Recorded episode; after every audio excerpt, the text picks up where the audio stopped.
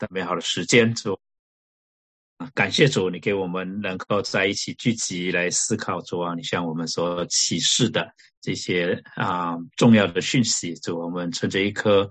真的是惶恐的心，主啊啊，在研读这些经文的时候，主，我们啊一方面很想知道主啊，你要在啊我们这个时代对我们所说的话语，我们也啊真的是知道主啊，我们有很多的。啊，局限是吧？我们啊，在这个过程里面，主我们啊，需要学习很多的功课。我们求主你怜悯，开启我们的心窍，主叫我们在这一路探讨启示录的主题的时候，主我们更多的明白过来。主啊，您从创世纪一直到启示录啊，教导我们的啊各样的课程与真理。哦，主，我们把底下的时间，我们恭敬的交托在主您的恩手里，求主您引导我们，在主您的话语里面有所长进。谢谢恩主垂听我们的祷告，奉主耶稣基督宝贵圣名，阿门。好，我们呢继续要看啊启示录，我们现在开始逐渐进入尾声了，因为在前面的十八章里面，我们讲到幕后。啊，神在审判前的预备，哈，他不论是降灾也好，他警告也好，他啊，暴露出啊，揭露出啊，与他敌对的这些的势力，他们的本质，让圣徒能够分辨，能够明白啊，正在发生的事情。无论是在第一世纪所发生的事情，跟他们所面对的挑战，还是到今天二十一世纪教会所面对的挑战，以及所啊周遭所发生的事情，主给我们智慧，给我们灵敏，给我们启示，叫我们能够明白。那么从第一章到第十八章，我们讨论到啊这些的发展，然后从第十九章开始就看最后的征战了。那。今天我们看第十九章呢，是从第一节到第二十一节，一共二十一节，主题是讲到羔羊的婚宴和基督再来的时候的审判。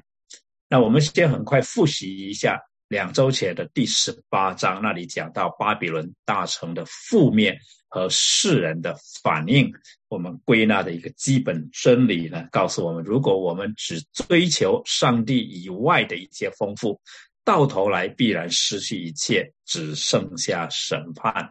那在啊第十八章那里，我们归纳了三个属灵的原则。第一个呢，我们看到其实我们的主、我们的神在呼召我们要脱离罪与罪的后果，他呼召我们要出来哈，从巴比伦出来，从巴比伦所代表的那一种价值观跟那一种思维的方式，那一种生活的形式里面。脱离出来啊，归向主啊，分别为圣啊，归主所用。第二个主题讲到，在主里面的喜乐要远大于世俗里面一切的财宝，因为这些的财宝到最后总要归于无有。第三个方面讲到，凡与上帝的百姓敌对的，最终必定难逃他的审判啊，必定难以逃避他的审判。好，那么。我们接下来啊，先看一下今天我们所要查的经文，在第十九章第一节开始怎么说？此后我听见，好像群众在天上大声说：“哈利路亚！救恩、荣耀、全能都属乎我们的神。他的判断是真实公义的，因他判断的那用淫行败坏世界的大淫妇，并且向淫妇讨流无人血的罪，给他们伸冤。”又说：“哈利路亚！烧淫妇的烟往上冒，直到永永远远。”那二十四位长老与四活物就俯伏敬拜做宝座的神，说：“阿门！哈利路亚！”有声音从宝座出来说：“神的众仆人呢？凡敬畏他的，无论大小，都要赞美我们的神。”我听见好像群众的声音、众水的声音、大雷的声音，说。哈利路亚！因为主我们的神全能者做王了，我们要欢喜快乐，将荣耀归给他。因为羔羊婚娶的时候到了，心腹也自己预备好了，就蒙恩得穿光明洁白的细麻衣。这细麻衣就是圣徒所行的义。天使吩咐我说：“你要写上，凡被请赴羔羊之婚宴的，有福了。”又对我说：“这是神真实的话。”我就俯伏在他脚前要拜他。他说：“千万不可！我和你，并你那些为耶稣做见证的弟兄，同是做仆人的。你要敬拜神，因为预言中的灵异乃是为耶稣做见证。”我观看，见天开了，有一匹白马，骑在马上的称为诚信、真实。他审判、征战，都按着公义。他的眼睛如火焰，他头上戴着许多冠冕，又有写着的名字，除了他自己，没有人知道。他穿着溅了血的衣服，他的名称为神之道。在天上的众军骑着白马，穿着细麻衣，又白又洁。跟随他，有利剑从他口中出来，可以击杀列国。他必用铁杖辖管他们，并要揣全能全能神列怒的久坐。他的眼睛，呃，在他衣服和大腿上有名写着说：“万王之王，万主之主。”我又看见一位天使站在日头中，像天空所飞的鸟。大声喊着说：“你们聚集来赴神的大宴席，可以吃君王与将军的肉，壮士与马和骑马者的肉，并一切自主的、为奴的以及大小人民的肉。我看见那兽和地上的君王，并他们的众军都聚集，要与骑白马的，并他的军兵征战。”那兽被擒拿，那在兽面前曾行歧视、迷惑兽，呃，受兽印记和拜兽像之人的假假先知，也与兽同被擒拿。他们两个就活活的被扔在烧着硫磺的火湖里，其余的被骑白马者口中出来的剑杀了，飞鸟都吃饱了他们的肉。好这是这一段第啊十九章的经文，我们来看细节。首先呢，啊这一段的主题，整章的主题呢是讲到羔羊的婚宴和基督再来的审判。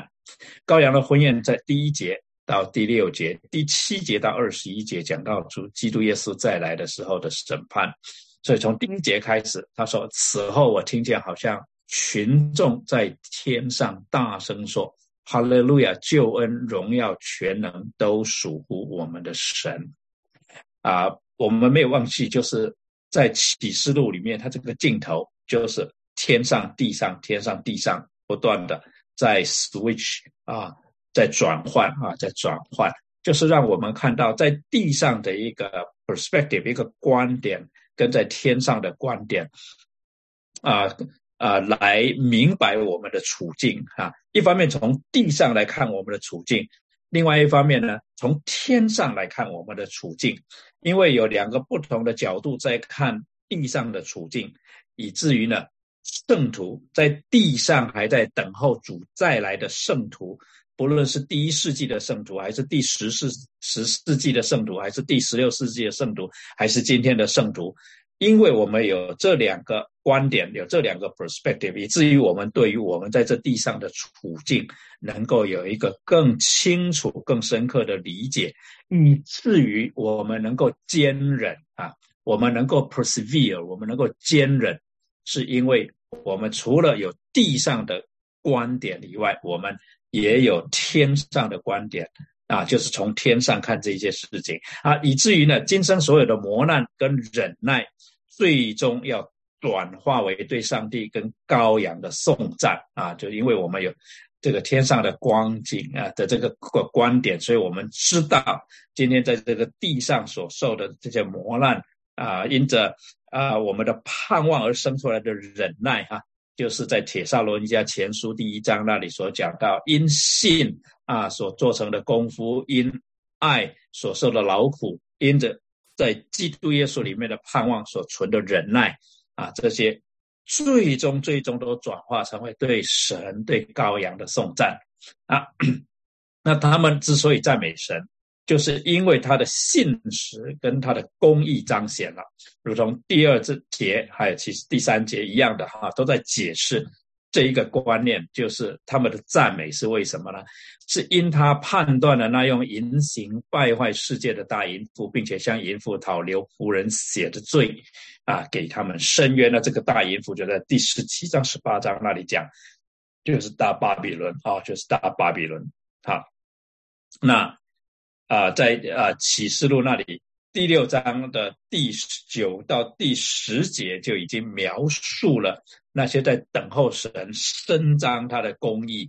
啊，他们相信神是信实的，但是他们不知道什么时候神才会为他们伸冤，所以我们就读到在第六章第九节到第十节揭开第五印的时候，我看见在祭坛底下有位神的道，并未做见证。被杀之人的灵魂大声喊着说：“圣洁真实的主啊，你不审判住在地上的人，给我们生流血的冤，要等到几时呢？”那第十一节的回答就是说：“快了啊，就是快了啊，时候不多了，快了啊。”那这是从天上看地上的情形。那么在地上，彼得也是这样子来勉励啊，勉励众人。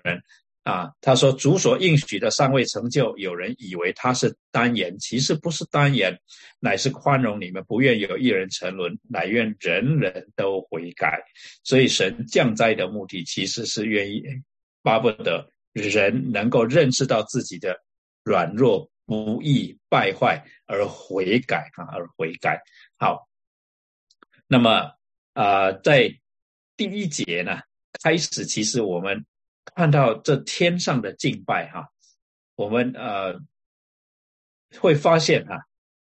其实好像天上的敬拜，他们非常的专注，而他们也都有一个啊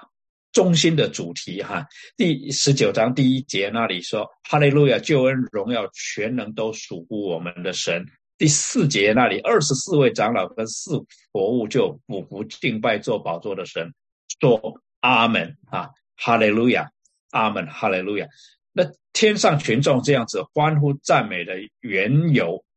就是因为神已经在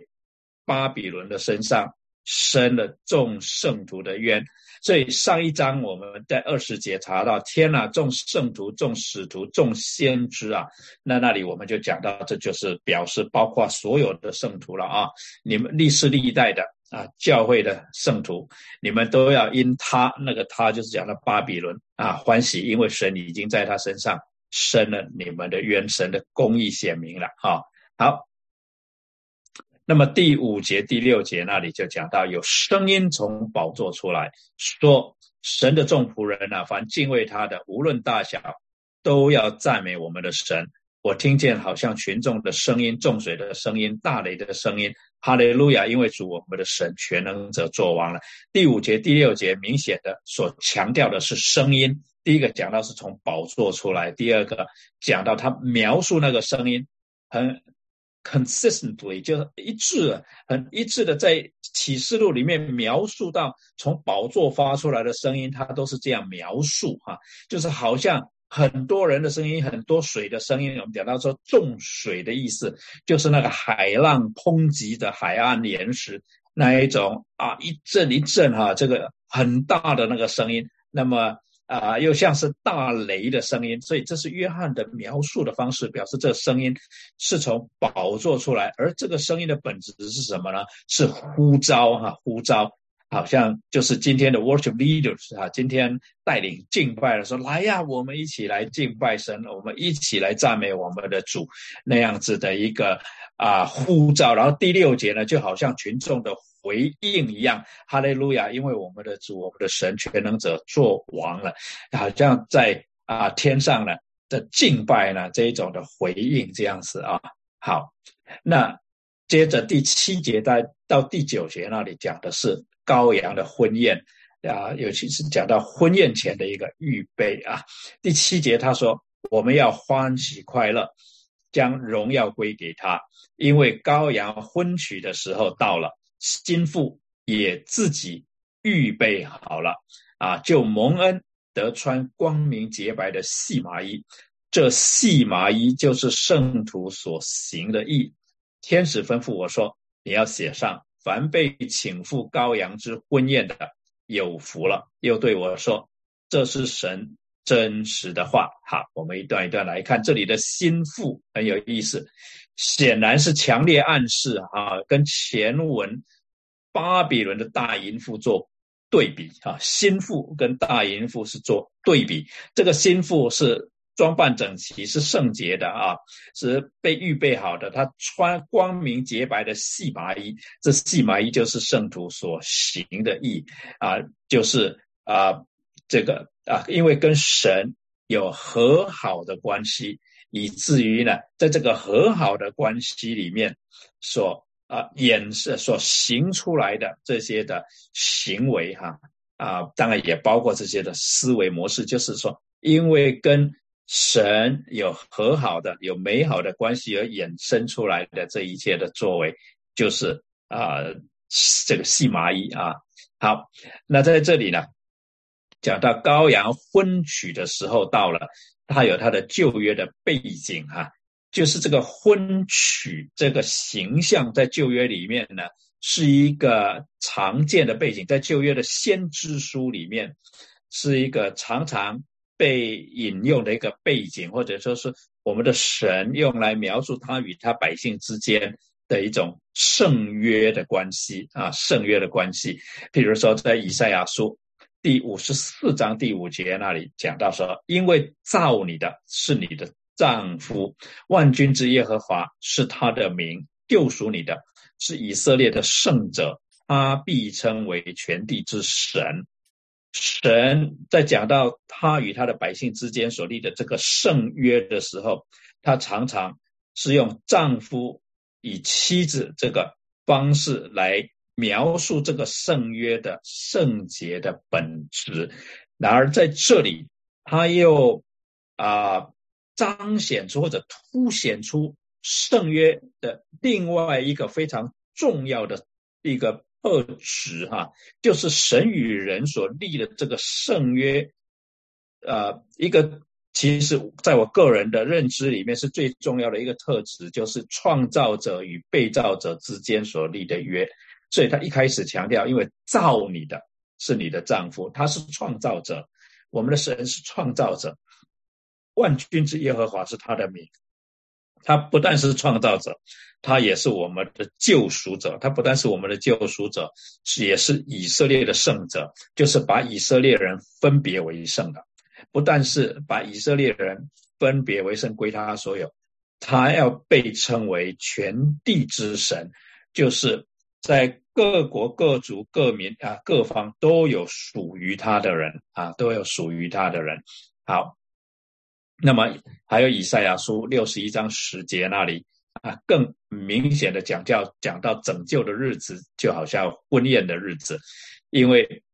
啊十节开始他这么说：我因耶和华大大欢喜，我的心靠神快乐，因他以拯救为衣给我穿上，以公义为袍给我披上，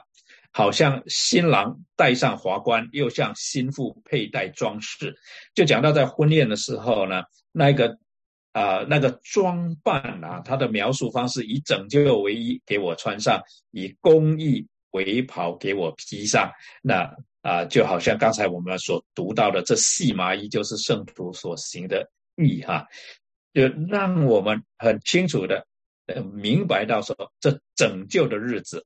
就好像婚宴一样，一个新的关系的建立。那是的，其实神拯救我们是透过一个。新的关系，诶，建立一个新的关系，因为我们与他和好，所以就有一个新的关系。这个新的关系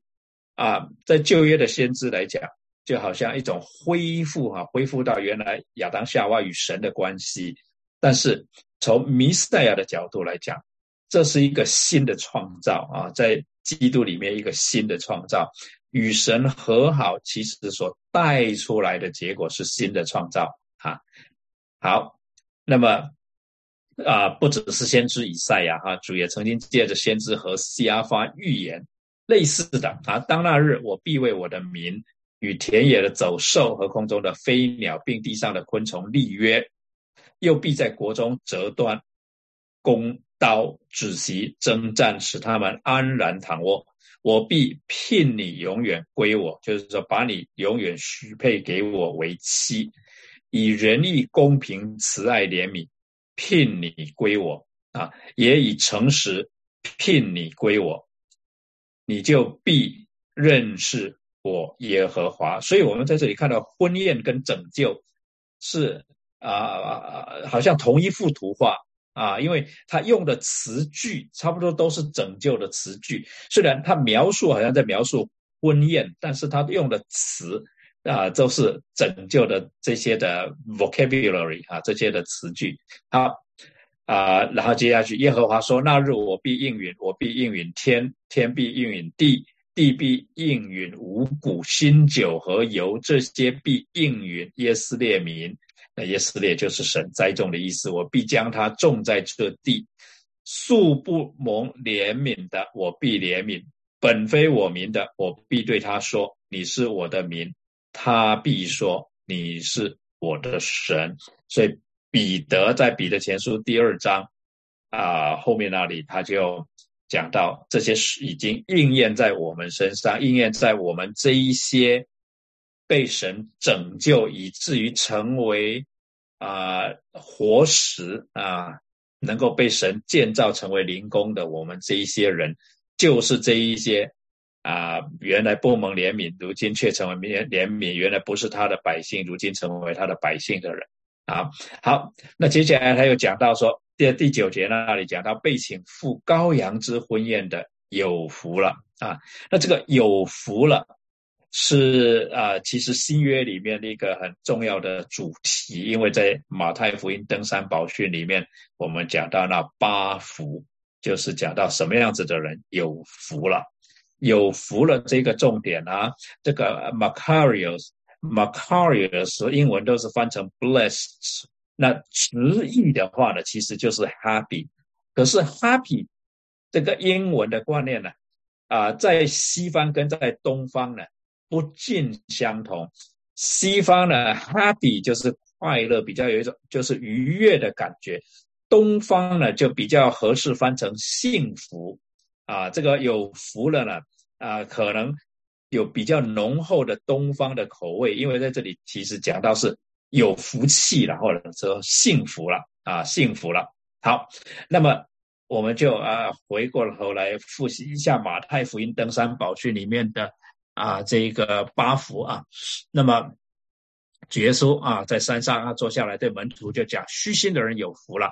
啊，或者啊，一个啊，也可以翻成虚心的人是幸福的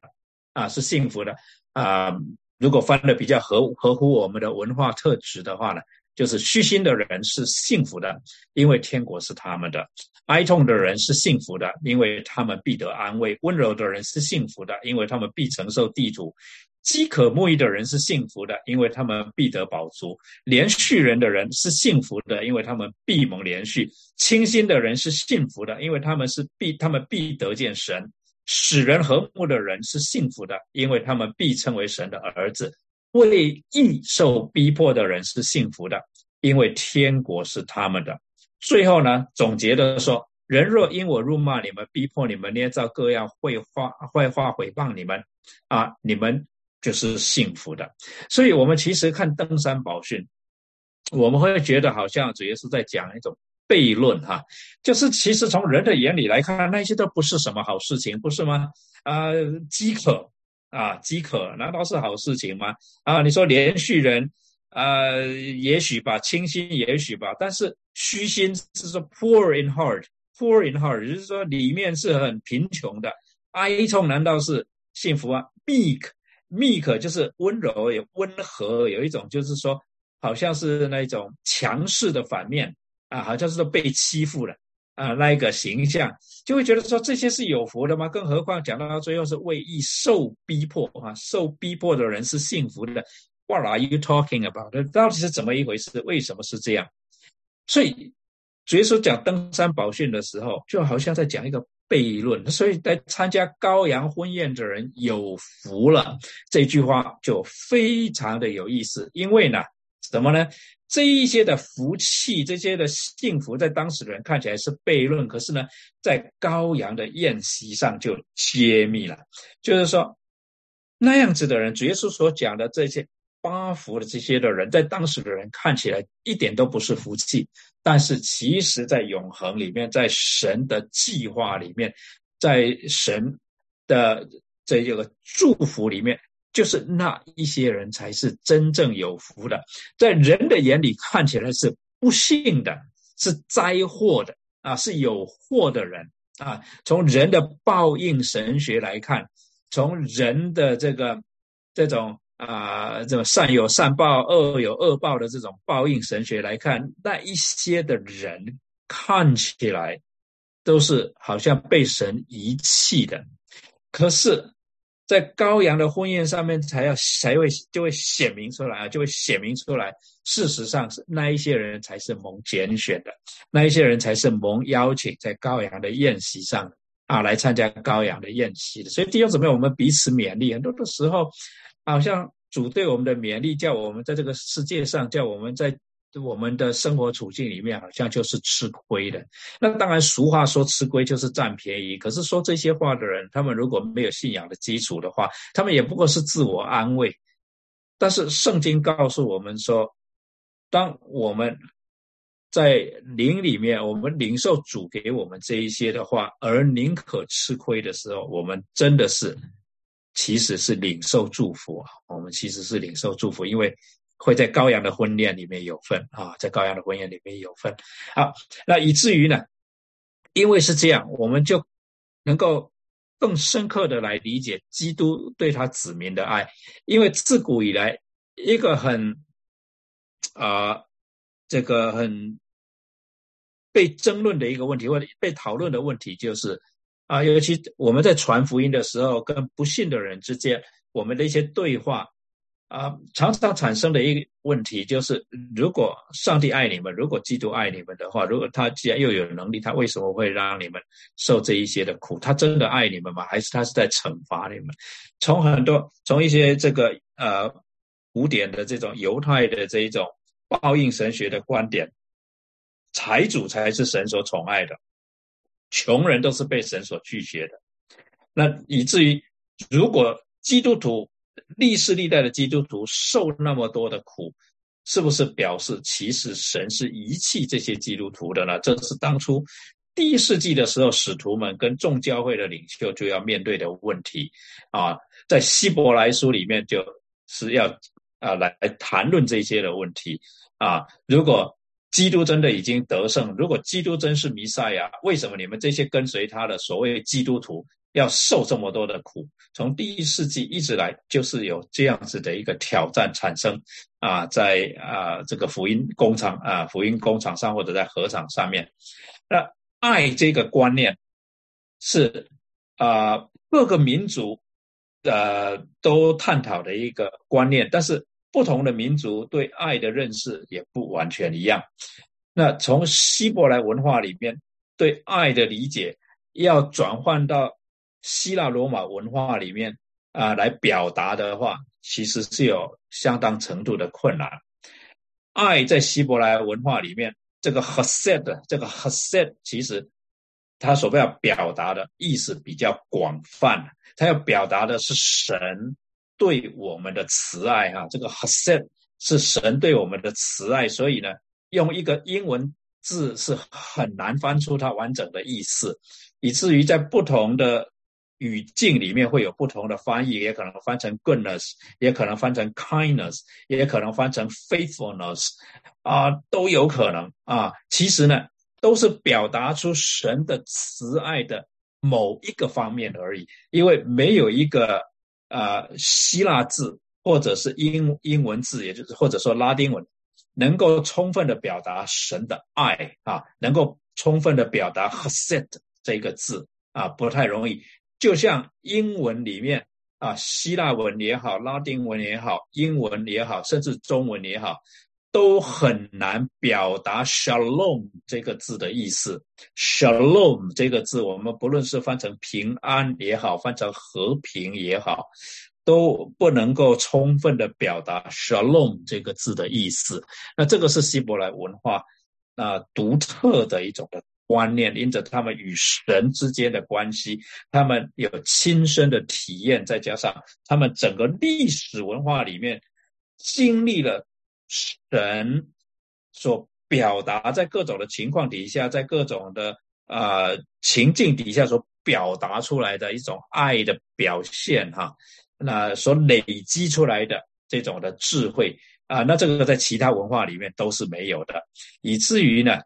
啊，保罗呢必须要用长篇大论来解释什么是爱。那这一段大家非常熟悉，从爱是恒久忍耐，一直到第八节的爱是永不爱永不止息，啊，他必须要这样子来解释这个 “haset” 到底是什么意思。那即便是这样子解释，明显的。啊，很多希腊罗马文化里面的人还是不能够明白啊，还是很难很难明白啊。尤其是爱是不嫉妒，爱是不自夸不张狂啊，在很多的文化里面啊，简直是啊无法理解啊等等啊。那但是在啊使徒们他们的书信里面，他们为了要解释基督的爱，他们用各种不同的方式来描述基督的爱啊。譬如说，以弗所书五章二节那里讲到要凭爱心行事，哎呀，正如基督爱我们，为我们舍了自己，所以爱是舍己啊，爱是舍己。在五章二十五到二十八节那里，同样的讲到基督爱教会，为教会舍己，所以爱啊是一种的舍啊，是呃一种的舍弃哈，舍弃的是什么？最宝贵的就是自己，舍弃自己那是基督的爱。那么耶稣。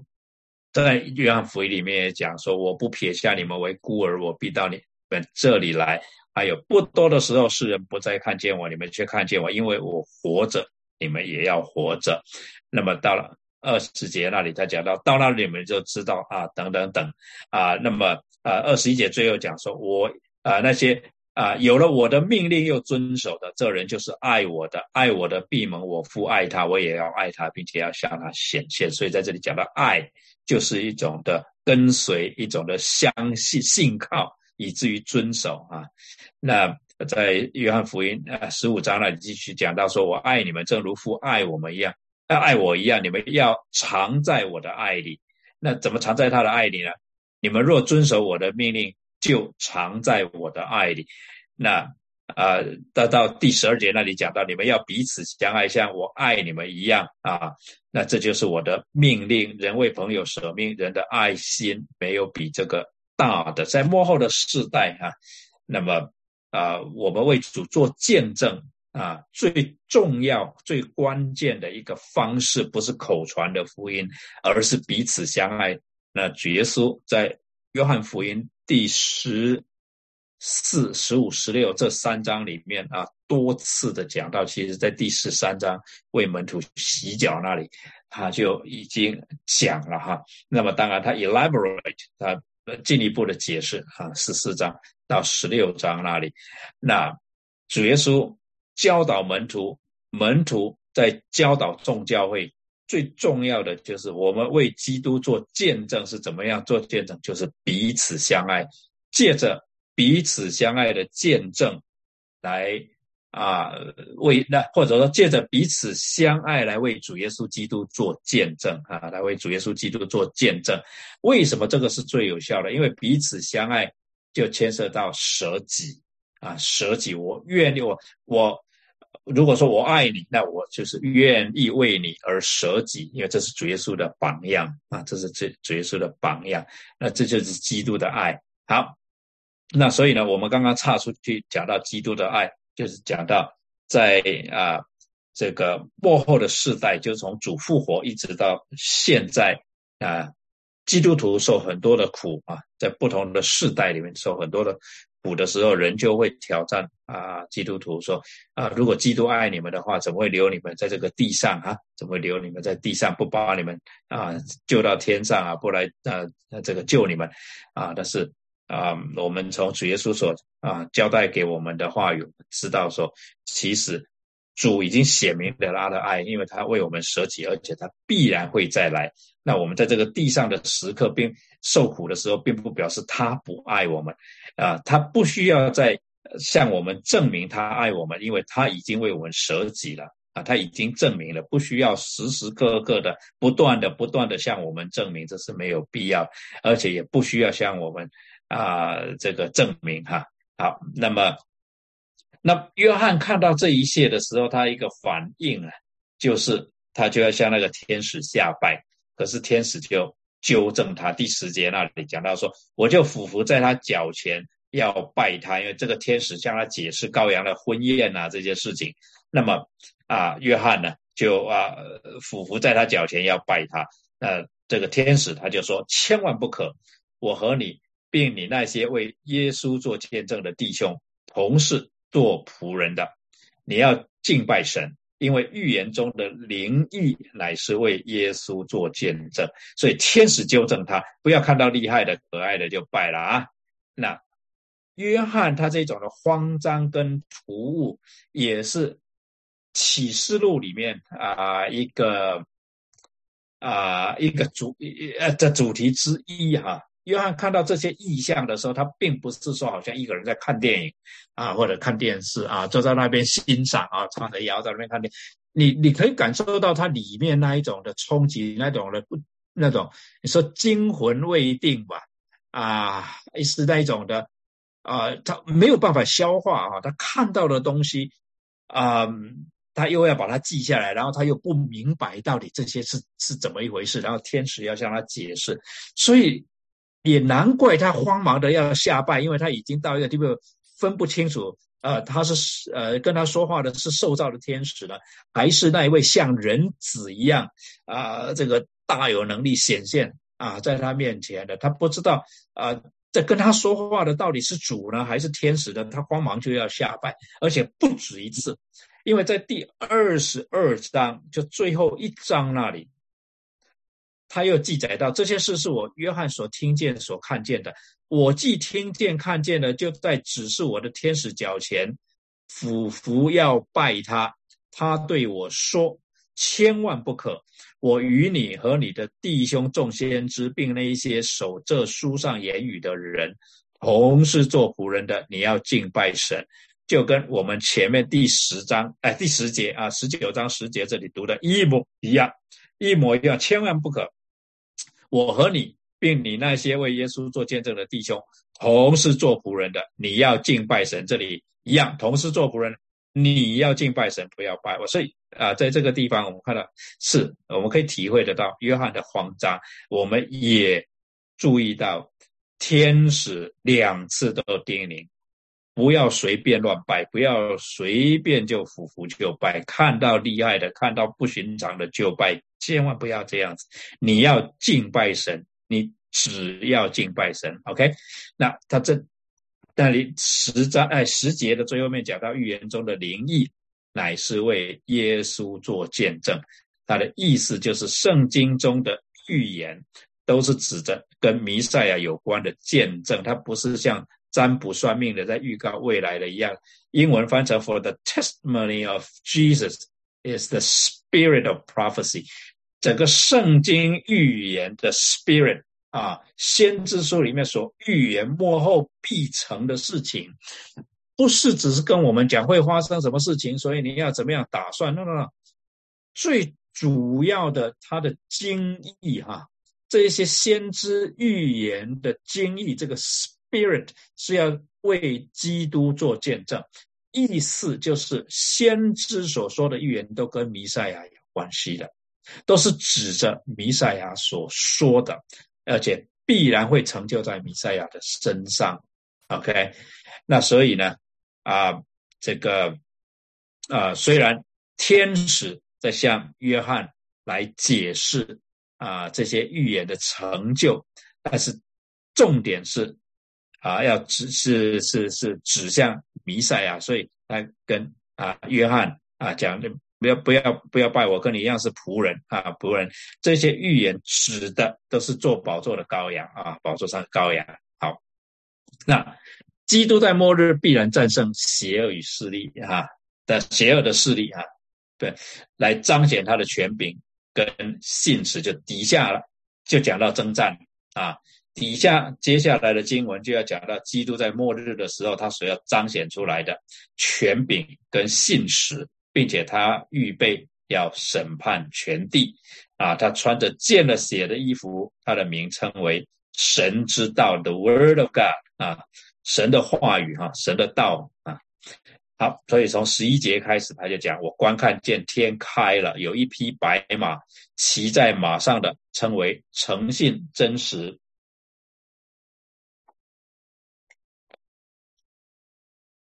好，他审判、征战都按着公义。他的眼睛如火焰，他头上戴着许多冠冕，又有写着的名字，除了自己，没有人知道。他穿着见了血的衣服，他的名称为神之道。在天上的众军骑着白马，穿着细麻衣，又白又洁，跟随他。有利剑从他口中出来，可以击杀列国。他必用铁杖辖管他们，并要踹全能神烈怒的酒座。在他衣服和大腿上有名写着说：“万王之王，万主之主。”所以很明显的，这骑白马的就是弥赛亚。啊，就是基督啊，就是基督，那这里就没有什么啊啊争议的了。好，那对于啊基督的描述，从第十一节一直到第十六节，我们来看这一些的描述啊，是不是有什么特指的意思啊？首先，他讲到称为诚信真实，那这里呢，这个 faithfulness 跟 truthfulness 啊，这个。显然是呃跟信实跟真实有关系，所以他所要表彰的属性就是诚实、信实、真实哈。他的名字所要宣告的是他这一方面的特质，呃，就如同在启示录三章十四节那里，他说你要写信给老李家教会的侍者说，那为阿门的，为诚信、真实、见证的。在神创造万物之上为元首的说啊，所以给老李家教会主的自称是为那为阿门的，the one who is 阿门啊，这个为诚信真实的啊，在神创造万物之上为元首的，他用这个方式来描述自己，所以啊是描述到基督的信实跟真实。他接着讲到，他审判征战都按着公义。这里的审判征战是讲到他的能力啊。他讲到按着公义是讲到他在先知以赛亚书里面预言一位要来的君王，他来是要按公义治理神的百姓啊。他的治理跟审判都是按着公义，就是因为。在先知的预言里面，尤其在先知以赛亚的预言，从第十一章，从其实从第九章，有一子为我们而生，有一婴孩赐给我们，有一子为我们而生，他的名要称为等等等啊，和平之君嘛哈，到最后，那那你就预言一位君王要降生的啊，要诞生在大卫的宝座上，以公义来治理他的国度，所以他讲到能力啊，讲到公义，那。呃，在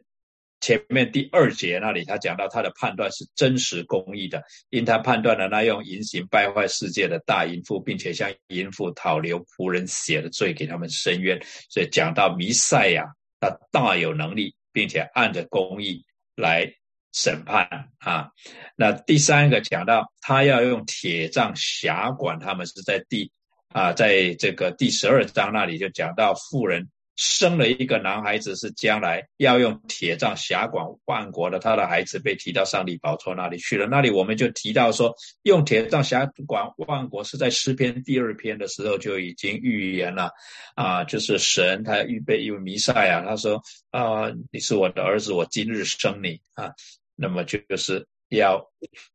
来治理列国的。那在这里用铁杖辖管他们，是指。权柄与能力，哈啊，这个骑白马的要用铁杖来辖管他所战胜的这一些列王，那就讲到他的权柄与能力。好，接下来的描述讲到他的眼睛如火焰，这个眼睛如火焰是描述他公义的审判啊，公义的审判就是他看得非常的清楚。那个火焰常常是啊与这个审判有关系的哈，所以他说表彰的属性就是公义的审判。那启示录一章十四节也是这样描述他，他的头与发皆白如白羊毛，如血啊如血，眼目如同火焰啊，眼目如同火焰。第二章十八节写信给推啊推拉教会的使者的时候，也说：那眼目如火焰，脚像光明同的神之子说啊等等。所以啊，这个眼睛如火焰是弥赛亚的另外一个特征，而所要彰显出来的属性就是他公义的审判，他的审判绝对是公义的啊。那第五个特征与作为呢，讲到他头上戴着许多冠冕。那带着许多冠冕的时候，就是用复数来描述丰富了哈。讲到他的这个权柄哈是丰富的，讲到所以呢是象征他的得胜、他的荣耀、他的权柄，就如同十四章十四节那里有类似的描述。他说：“我又观看，见有一片白云，云上坐着一位好像人子，头上戴着金冠冕，手里拿着快镰刀。”啊，那他就是要来收割庄稼。那我们在十四章那里讲到，第一次的收割是收割庄稼，就是属神的这些百姓；第二次的收割是来收割葡萄，那就是啊审判底下的人了啊，就是啊 under judgment 啊，就是那些在审判底下的人啊。好，那第六个呢？特征跟作为，他写讲到说，他又有写着的名字啊，写着的名字，除了他自己，没有人知道，那就表示在他的身上还有奥秘哈，有奥秘，而这个奥秘在启示录二章十七节那里就已经提到了哈啊，讲到啊，圣灵像众教会所说的话，凡有耳的就应当听，得胜的我必将那隐藏的玛纳赐给他，在那里讲到隐藏的玛纳。并赐他一块白石，石上写着新名。除了那领受的以外，没有人能认识啊！除了那领受的以外，没有人能认识。所以那个奥秘啊，他的身上还是有奥秘啊，就奥秘。第啊七个哈特征跟作为，他穿的见了血的衣服，是表彰他什么属性呢？讲到他必然审判他的仇敌，因为这是。审判的词啊词语哈，譬如说以赛亚书六十三章三节四节那里讲到，我独自揣酒座，众民中无一人与我同在，我发怒将他们揣下，发烈怒将他们践踏，他们的血溅在我的衣服上，并且污染了我一切的衣裳，因为报仇之日在我心中，救赎我民之年已经来到。那当然，我我。我我在这个啊荧幕这里呢，我就就这样子，好像叙述文一样，这样子啊把它啊打出来。但是实际上呢，你读起来，你就也许你已经呃可以感受得到，它是诗歌的文体啊。换句话说，这两节经文其实是以诗歌的诗歌的文体啊写出来的啊，写出来，它是在宣告或者是在在唱呢，是啊先知呢是在唱。幕后的审判，审判谁呢？审判神的仇敌啊！审判神的仇敌啊！那么就应验在骑白马的弥赛亚的身上。好，那第第第呃八个啊特征呢？这个作为就是讲到揣全能神烈怒的酒炸，在这里讲到他发易怒哈。就比如说在十四章那里，我们就刚刚讲到第二次的收割是天使呢收割葡萄。那天使就把镰刀扔在地上，收取了地上的葡萄，丢在神愤怒的大酒座。那酒座传到城外，就有血从酒座里流出来，高到马的脚踝，远有六百里。讲到不只是血流成河了，而是像海洋一样了。那个血流就像海洋一样了啊，是讲到神发怒的时候啊。因着这个人的罪啊，他发怒的时候所行的审判的导致的结果了啊，真的是流血遍地啊。好，那接下来呢讲到他的名称为神的道。那神的道呢，在新约里面，我们尤其是在约翰福音里面呢，也多次提到。我们知道指的是真理，讲生命之道啊，是真理啊。那么启示录一开头的时候，就讲到约翰便将神的道和耶稣基督的见证，凡自己所看见的都证明出来。所以这里啊，讲到他的名称为神之道，就是讲到他他的属性是啊。真实的啊，他身上他就是生命之道，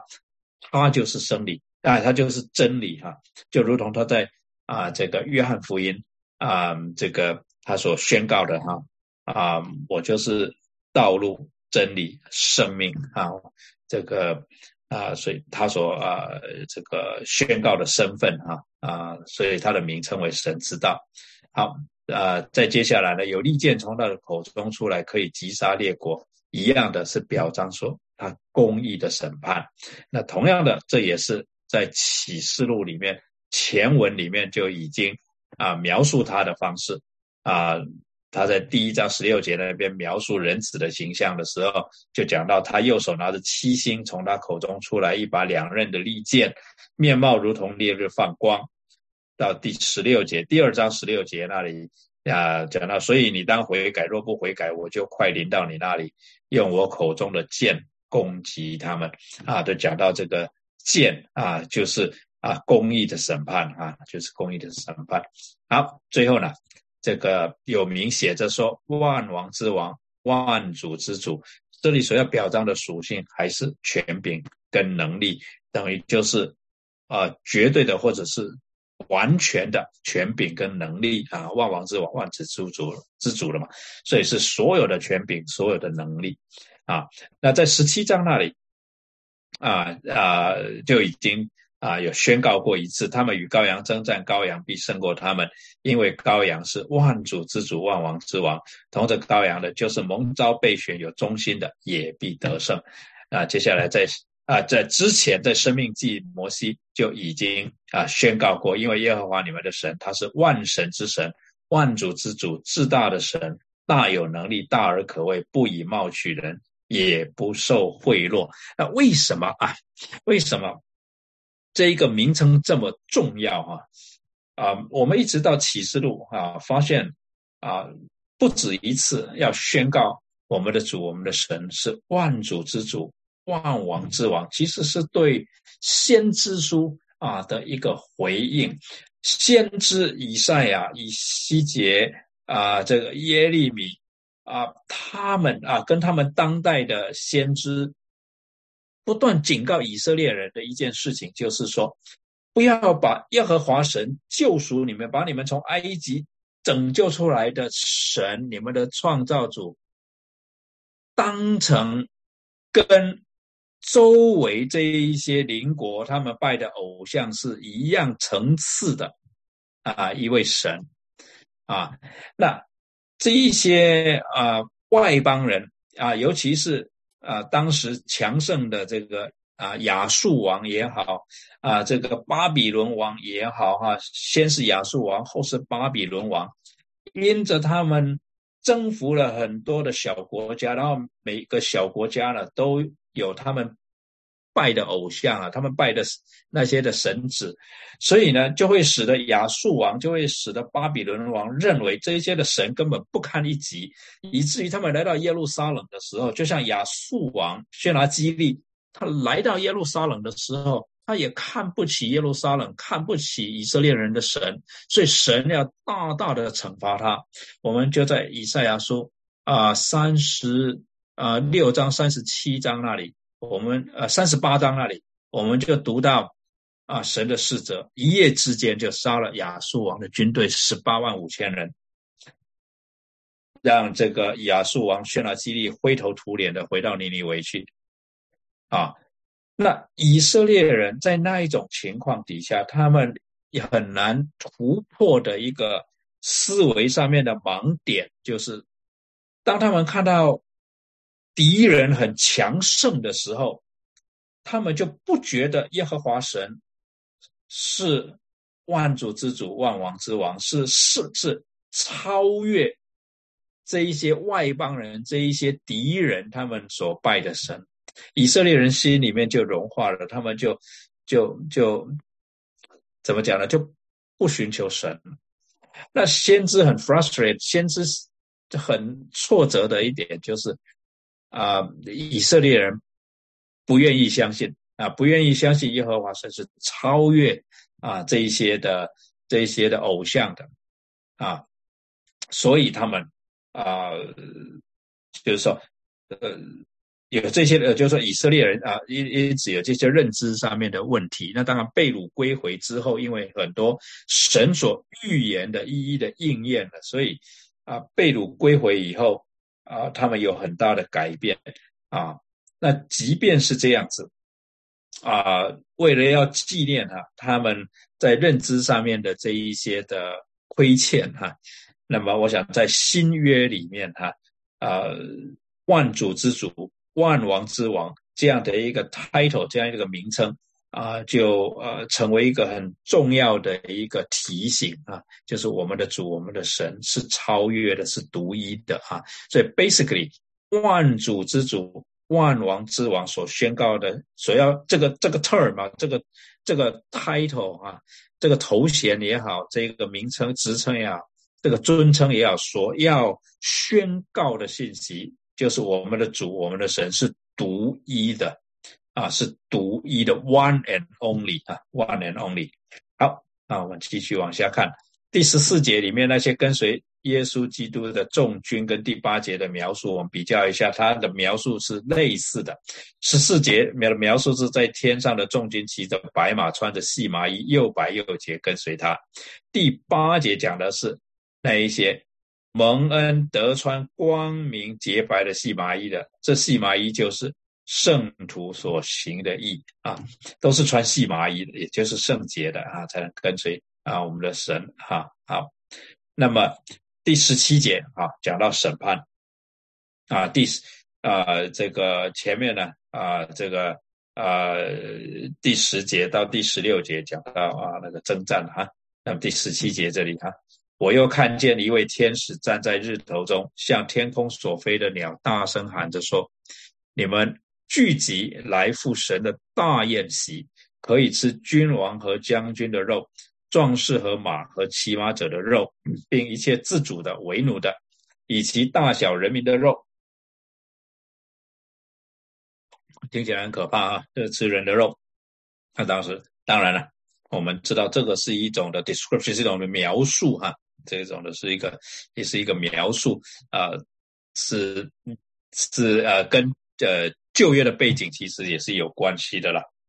我们先看啊，主耶稣讲到末世的时末后的时候呢，他有一个预言，讲到说，闪电从东边发出，直照到西边，人子降临也要这样啊啊，主再来的时候会发生什么事情呢？尸首在哪里？因也必聚在那里。那当然，这个是呃，这个犹太人的一个格，这个不是说格言呢，一个 expression 啊，一个 expression，一个说法，一个一个啊谚语吧，一个谚语啊。尸首在哪里，鹰也必聚在那里啊。所以意思就是说，你看到那里哪里有老鹰，你就知道那边有死人了啊。好，那么马太福音。二十四章三十节那里讲到说，那时人子的兆头要显在天上，地上的万族都要哀哭，他们要看见人子有能力、有大荣耀，驾着天上的云降临。他要差遣使者，用号筒的大声，将他的选民从四方，从天这一边到天那一边都招聚了来。来讲到末世啊的那个预言。那其实呢，啊，在。呃，旧约的先知书里面呢，就有类似的预言哈。那以西结书三十九章就预言到说，啊，第四节那里哈，你和你的军队，并同着你的列国人都必倒在以色列的山上。这里的你就是前面讲的那一些民族了哈。啊，我必将你给各类的鸷鸟和田野的走兽做食物啊。那么三十九章十七节那里讲到人子啊，主耶和华如此说：你要对各类的飞鸟和田野的走兽说：你们聚起来吧，要从四方聚到我为你们献祭之地，就是在以色列山上献大祭之地，好叫你们吃肉喝血。啊，你们必吃勇士的肉，喝地上首领的血，就是吃公绵羊、羊羔、公山羊、公牛，都是巴山的肥畜。你们吃我为你们所献的祭，必吃饱了脂油，喝醉了血。就是讲到啊，要反过来的哈，本来是作为祭物的呢，现在呢是来呃这个。呃，来享受了这个勇士的血，地上首领的血，把它变成祭物了啊。那就讲到审判的时候啊，这一些呃与神敌，就是说敌对的哈啊，在啊审判里面好像就被野兽啊，被被各样的鸟类来吃了他们的肉啊。那么二十节接着说，你们必在我席上饱吃。马匹和坐车的人，并勇士和一切的战士，这是主耶和华说的。我必显我的荣耀在列国中，万民就必看见我所行的审判，与我在他们身上所加的手。讲到审判的可怕。好，所以那一些与上帝为敌的，他们分别有什么下场呢？讲了，我看见那兽和地上的君王，并他们的众军都聚集，要与骑白马的，并他的军兵征战。结果呢？那兽被擒拿，那在兽面前曾行歧视、迷惑兽兽印记和拜兽像之人的假先知，也与兽同被擒拿。所以这里有两个，一个是那兽，一个是假先知，他们两个就活活的被扔在烧着硫磺的火湖里，其余的被骑白马者口中出来的剑杀了。飞鸟都吃饱了他们的肉，对，在这里主要的啊两个 character，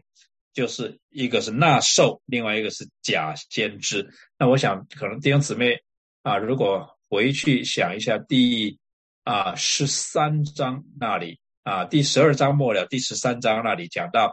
啊，第十二章末了讲到龙站在沙滩那里，好像在等着什么，对不对？他站在沙滩那里。那十三章第一节就讲到说，从海中就有一只兽上来了。啊，那之后又讲到有一只兽又从地中上来，讲到从地中上来那一只兽的时候，讲到说它就是假先知啊，所以那兽啊从海中上来的那个兽，显然啊我们当时在讨论的时候就讲到，不是那一只特，不是指一只特定的动物，也不是在强调个别的部位，而是在描述呢整体的能力。凶恶、狡诈跟狰狞，哈，这个从海中来的兽是要一来一个是模仿基督，乃至于要取代基督的一个，恐怕不是一个人啊，恐怕是一个一个制度或者一个体系，或者是一个一个一个一个。啊，思维的方式或者是一种生活的方式，一种的价值观了哈，它是要来取代基督的，它来取代基督的啊。那这个兽呢，是明显的集人类历史上所有强大帝国的军事与谋略能力于一身啊。因为对这个兽的描述哈，我看见那兽和地上的君王，并他们的众军都聚集，要与骑白马的。并他的军兵征战，所以呢，我们大致上可以推论，这个兽明显的是集人类历史上所有强大帝国的军事与谋略能力于一身的。他整体的呢，他的能力、他的凶恶、他的狡诈、他的狰狞呢，是很明显的啊，是非常明显。而那个假先知呢，其实就是第十三章那里提到的，从地中来的兽，他来呢。是要模仿古时候先知的作为，他模仿古时候先知作为有一个最主要的目的，就是来为那第一个兽，为那从海中来的兽做假见证，迷惑万民。他高举那第一个兽，这个就是第二个兽，他的 purpose。换句话说，他在模仿圣灵，他在模仿圣灵，圣灵为基督做见证。这个假先知，这个从地中来的兽，我们上一次讨论从地中来的兽的时候呢，我们讨论到说，比较可能的，不是一只很奇怪的怪兽啊，而是从人群中出来的啊，某一种的思维，某一种的的哲学也好，某一种的主义也好，每某一种的信仰也好，啊，尤其是一种的，因为信仰可能是比较合适的一个概括性的一个词，然后来来。啊，形容这个假先知，这个假先知呢，其实就是啊，来为哈从这个海中来的那一种那一只兽啊，从换句话说，从海中来的那一只兽呢，啊，可能是一种的信仰，从这个信仰里面衍生出它的价值观，衍生出它的优先顺序，衍生出啊它的操作模式等等。啊，那那个信仰呢，是与基督为敌的啊，与基督为敌的。而这个假先知呢，是来来为这个信仰做见证。那他要迷惑万民啊，他要迷惑万民。那这个信仰到底是什么呢？啊，我想呃，到最后会显明出来啊，会显明出来。好，那么他们结果是怎么样呢？在第十四章就已经有预言了啊，说第三位天使接着他们大声说：“若有人拜兽和兽像，在额上或在手上受了印记，这人也必喝神大怒的酒，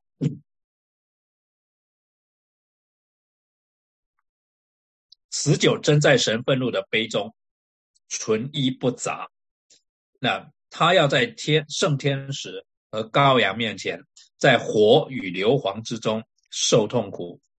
他受痛苦的烟往上冒，直到永永远远。那些拜兽和兽像受他名之印记的，昼夜不得安宁。就是兽也好，跟随兽的都要一起受审判啊，都一起受审判。到二十章下一章，呃，下一章那里就会进一步讲到那迷惑他们的魔鬼。被扔在硫磺的火湖里，这个魔鬼就是那龙啊，从天上摔到地上的那魔鬼啊，被扔在硫磺的火湖里，就是兽和假先知所在的地方。那兽和假先知先被审判，先被扔在硫磺火湖里，之后最后是那龙，是那魔鬼啊，那他们必昼夜受痛苦，直到永永远远啊，死亡和阴间也被扔在火湖里，这火湖。就是第二次的死啊，所以弟兄姊妹，我们要知道，在整个圣经的启示里面哈，第一次的生对我们来讲啊，我们这些人第一次的生都是短暂的，都是有限的时间。第二呃，第一次的死也是有限的时间啊，所以呢。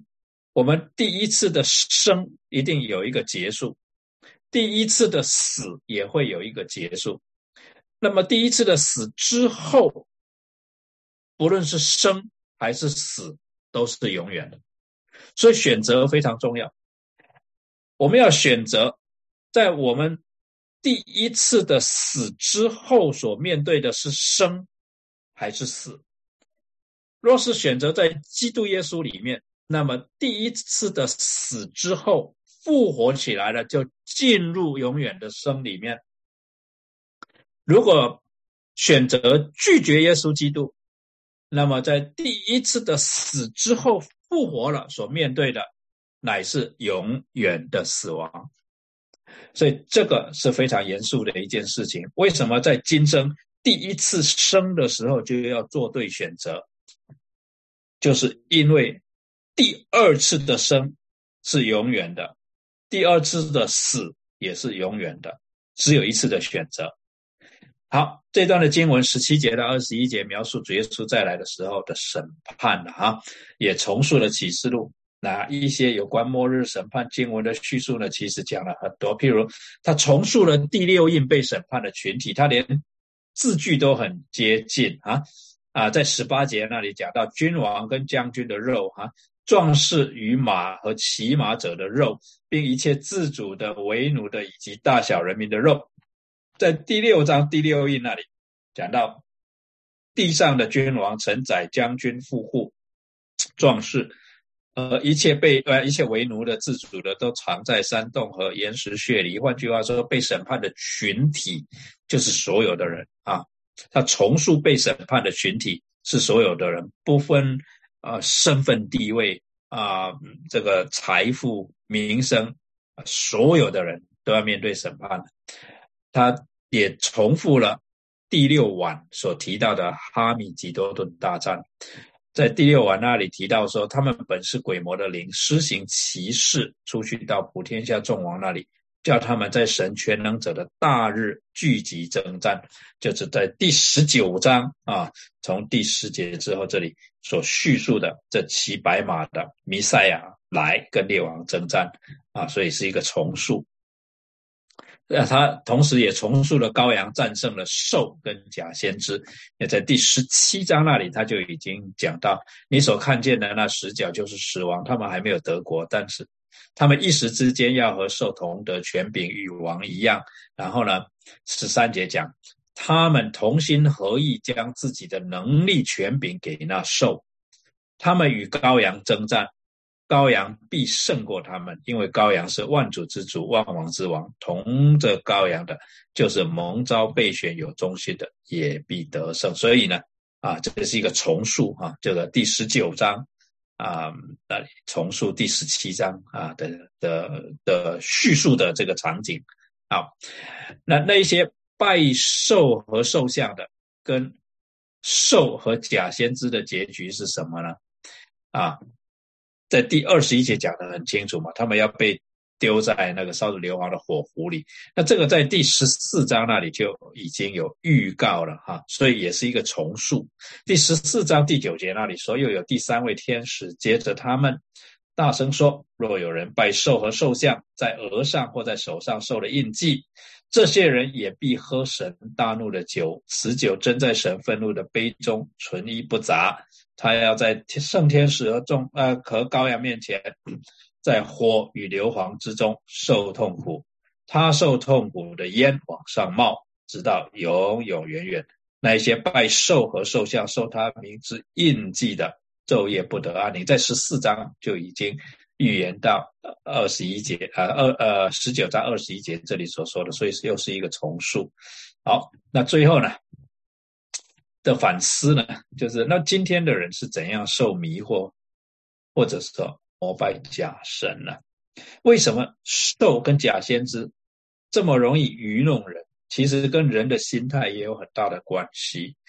啊。或者说，兽和假先知他们愚弄人的方式，一方面迎合人在罪里面的心态啊，在罪里面已经养成了一些的心态啊，所以就很容易。啊，来牵引着人，顺着情欲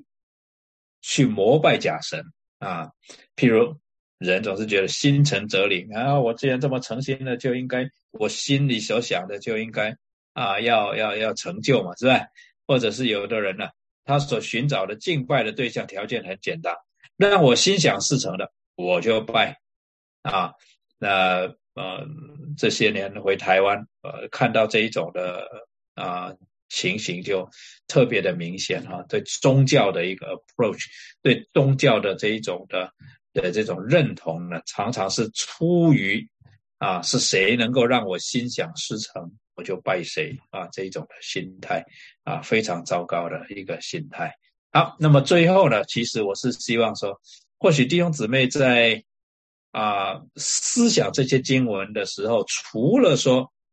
啊，想到这些龙啊，这些兽啊，这些玉表啊，然后所发生的事情啊，啊之外呢，也不要忘记，就是说地上发生很多的事情，叫属神的百姓在受苦，在迷惑，在在困惑哈。但是呢，凭着在主里面的信心，我们坚持，我们忍耐。可是整个图画。看起来好像就是一种的无奈哈，就是一种的好像被欺负的很惨啊的这种的形象。但是其实呢，当我们从天上看的时候呢，啊，是一个不同的景象，以至于我们在地上，我们在敬拜的时候，我们在赞美的时候，我们是啊怎么样来啊，呃，等于说怎么样来敬拜，怎么样来赞美，会不会啊？因着我们啊看了这个启示录的描述，约翰所描述的意象以后，我们对于我们的敬拜，我们对敬拜，我们对赞美，对于主日啊的崇拜，我们有一个新的认识，或者说啊，我们也受到影响。我相信啊，我举个例子来讲了。啊，大家非常熟悉韩德尔的《弥赛亚主曲》里面，尤其是那一首《哈利路亚主曲》啊，《哈利路亚颂》。那其实这个《哈利路亚 Chorus》这个《哈利路亚颂》，它里面的经文就是今天我们所查的啊经文啊啊，它以万主之万王之王、万主之主来结束嘛啊，King of Kings, Lord of Lords。但是它一开始的时候呢，其实就是以啊前面的经文啊这个呃开始的啊，在呃就是前面第一节到第六节那里讲到啊敬拜的时候，那这样子的一个啊认识啊这样子的一个体会，是不是 让我们能够意识到啊？譬如说啊，就是。这个啊，第一节那里，哈利路亚，救恩、荣耀、全能都属乎我们的神啊。然后这一个啊，第六节那里啊，第六节那里，哈利路亚，因为主我们的神全能者做王了啊。这是哈利路亚主曲那里面的啊，这个呃主要的歌词。所以呢，跟大家一起勉励了啊，跟大家一起勉励。啊，就是，在启示录里面啊，一个很重要的主题其实就是敬拜啊，就是敬拜。那我们已经来到啊启示录的啊末了这里，在末了这里呢，那个敬拜的那一个啊气氛吧，就越来越强烈，越来越强烈哈。因为主的公义、主的信实、主的全能、主的圣洁。在后面这些章节越来越强烈的显明啊，越来越强烈的显明，所以我们彼此勉励。但愿啊，读这一卷书呢，对我们与神的关系啊，有一个强烈的冲击啊，让我们与神的关系呢啊，不断的啊有更新啊，更加的啊与神亲近啊，更加的。啊，认识到神的荣美啊，认识到他的荣耀啊，认识到他的权柄，认识到他的尊贵，认识到他的信实，以至于我们在这个地上的时候，我们能够坚持啊，在我们信心的道路上面呢，我们能够一同来奔跑天路，所以我们彼此勉励哈。我今天就啊跟大家分享到这里啊，不知道底下大家有没有问题可以提出来，我们讨论一下。